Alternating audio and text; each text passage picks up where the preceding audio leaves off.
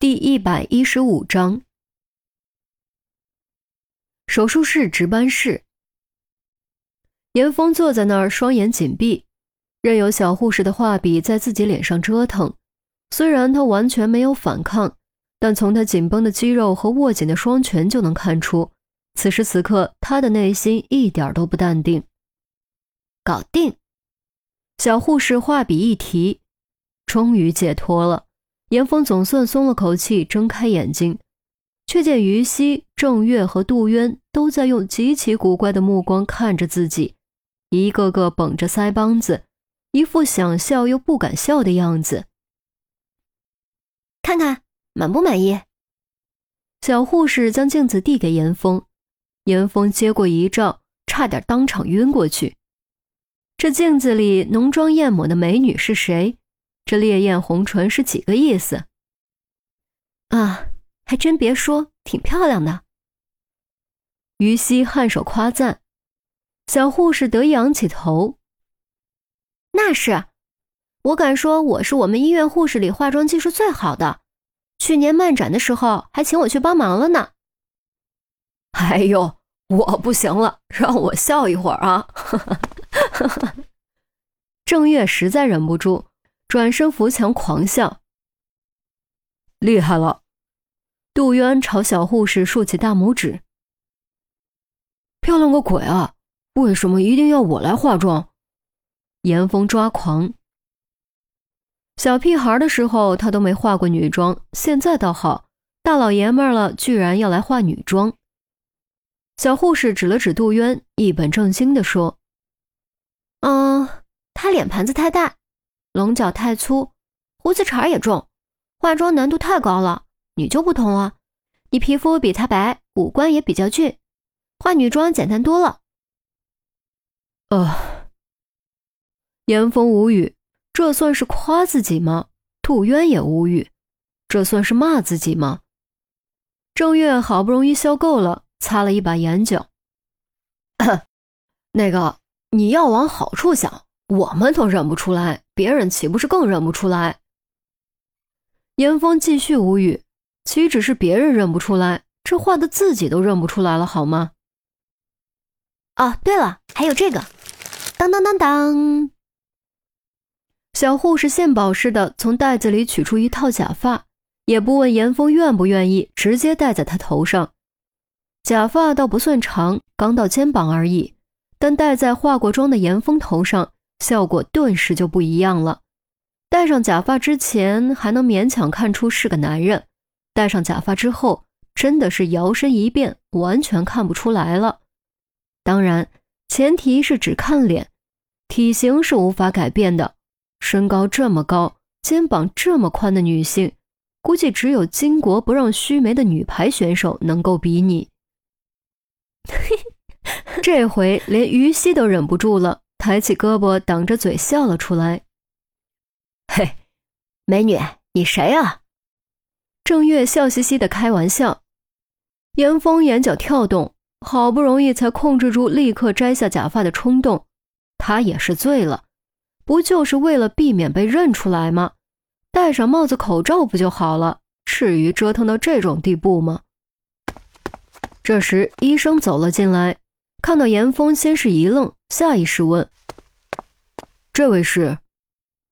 众人对视一眼，不约而同笑了出来。严警官啊，小护士说：“呃，抱歉，抱歉，没认出来啊。”医生表情一僵，尴尬道歉。严峰一脑门的黑线。好了好了，别笑了。这和假人准备好了吗？于西问。医生点点头，全都准备好了，救护车会在楼门口等我们。谢了，分头行动。笑归笑，该严肃的时候还是要严肃。于西立刻收起笑容，下达命令：各自小心啊！郑月拍了拍严峰和杜渊的肩膀，和于西一起跟着医生离开值班室，赶往住院部大门方向。我们也走吧。杜渊打开早已准备好的轮椅，事已至此，也只能硬着头皮上了。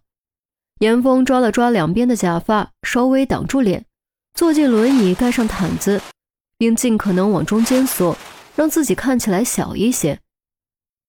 杜渊戴上口罩，向小护士道谢告辞，推着严峰离开值班室，朝后门方向的电梯走去。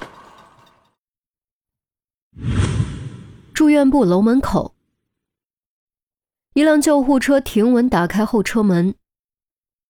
快，车来了！在于西的催促下，医护人员抬着两个担架冲了出来，送上救护车，动作之快，就跟打仗似的。我们得赶紧离开这里！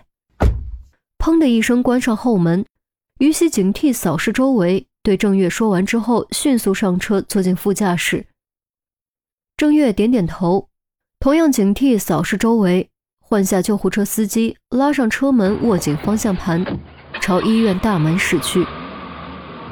由于附属医院是本市最好的、规模最大的医院之一，所以病源较为集中，流量比较大。大门口车来车往，很是繁忙，救护车前后就有八辆。地下停车场还有许多车朝这边过来。除此之外，住院部楼后停车场围栏外，某小区的停车位也时不时有车辆进出。住院部后门，杜渊若无其事推着轮椅走出后门，严峰微微侧缩着身子，眯着眼睛，一副病殃殃、小气的样子。由于穿着病号服拖鞋，又盖着毯子，体型也被最大程度掩盖了，从远处还真看不出是个男人。绕过住院部，来到急诊楼侧面，这里停着一辆红旗 SUV。一看到这辆车，严峰顿时心中咯噔一下，因为这正是于冰的车。他只是打电话让韩淼开辆私家车过来，万万没想到韩淼居然没借陈红的车，反倒是把于冰的车借来了。既然借的是于冰的车，于冰该不会也在吧？也不知道为什么。想到自己现在这副样子要被于冰看到，他就有种立刻起身而逃的冲动。不过好在透过车窗，只看到韩淼一个人，副驾驶的位置是空的，这才算是松了口气。天哪，这要是被于冰看到，以于冰线上的性格，以后还不得被他笑死？